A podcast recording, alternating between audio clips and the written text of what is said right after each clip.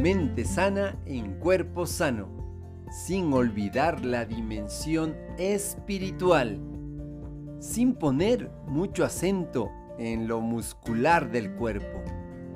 Cuidar la salud es el cuidado integral del ser, de la persona, del cuerpo, de la mente y del espíritu.